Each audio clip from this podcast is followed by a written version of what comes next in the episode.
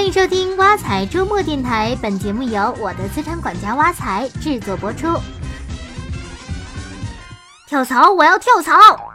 啊，你怎么了？前段时间你还说现在的工作做的挺开心的，不会是天气热了就心情烦躁了吧？才不是呢，我只是觉得忧伤。你看这最新出炉的二零一六年夏季求职期平均薪酬城市分布图，你知道吗？就我们杭州，全国薪酬水平排名第五，平均薪水是七千三百三十块。可我都工作好几年了，每个月到手的工资还不到六千，简直太拖后腿了。你说我能开心吗？不换工作能行吗？不过万一你换了工作还是拖后腿呢？你你还号称是我的好朋友呢，干嘛这么打击我？我难道就这么没用，连个社会平均数都拉不到？我好歹也是读了十几年书，受过正规高等教育的，被你这么打击，我的心可是很痛的。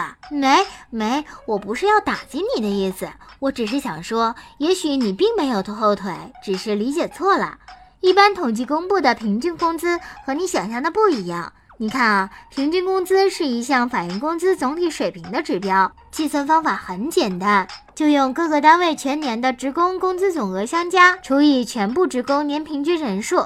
但是这样计算出来的平均工资是税前工资，是单位支付给员工的报酬，不是员工实际拿到手的收入。单位支付的工资还包括了单位代个人交纳的社保和公积金等等。不论是以货币形式支付的，还是以实物形式支付的，都包括在内。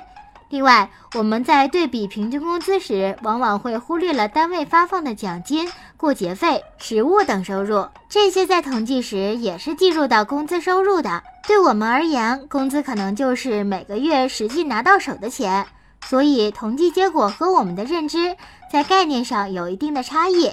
你看，要是按这么算的话，你的工资也不算低，也就不用跟着感叹了。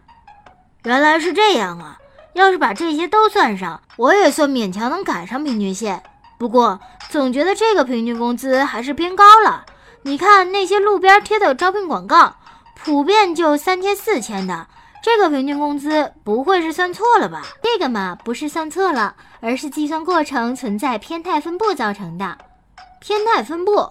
是的，也就是少数人工资水平过高，多数人工资水平低。反正这一小部分人过高的收入，把平均工资水平拉高了一大截儿，所以大家会感觉拖后腿。其实，如果真的很想知道真正意义上的平均工资，知道自己到底有没有拖后腿，应该看工资水平的中位数和众数。那就是说，这个平均工资对我们普通人来讲没什么参考价值。那干嘛还要经常公布平均工资？好像各地区每年都会公布平均工资，花这么多人力去统计这些数据，不是挺浪费的？那倒也不是，平均工资在很多地方都用得到，对我们影响挺大的。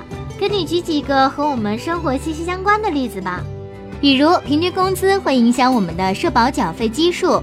社保的缴费基数上限就是按照上年度职工月平均工资的百分之三百确定，而下限就是按照上年度职工月平均工资的百分之六十来确定的。除了直接决定着社保缴费基数，平均工资还影响退休人员基本养老金。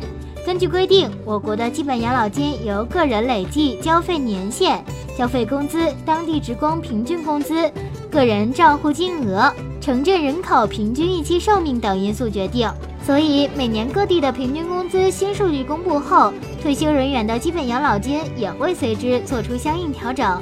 除此之外，平均工资还会影响最低工资标准、工伤职工生活护理费、人身损害赔偿误工费、经济补偿金封顶标准等等。所以，虽然平均工资经常会让我们觉得拖了后腿，但是还是会处处影响着我们的钱袋子。好了，今天的挖财周末电台到这里就结束了。欢迎大家使用挖财系列 APP，您的理财生活从此开始。我们下期见。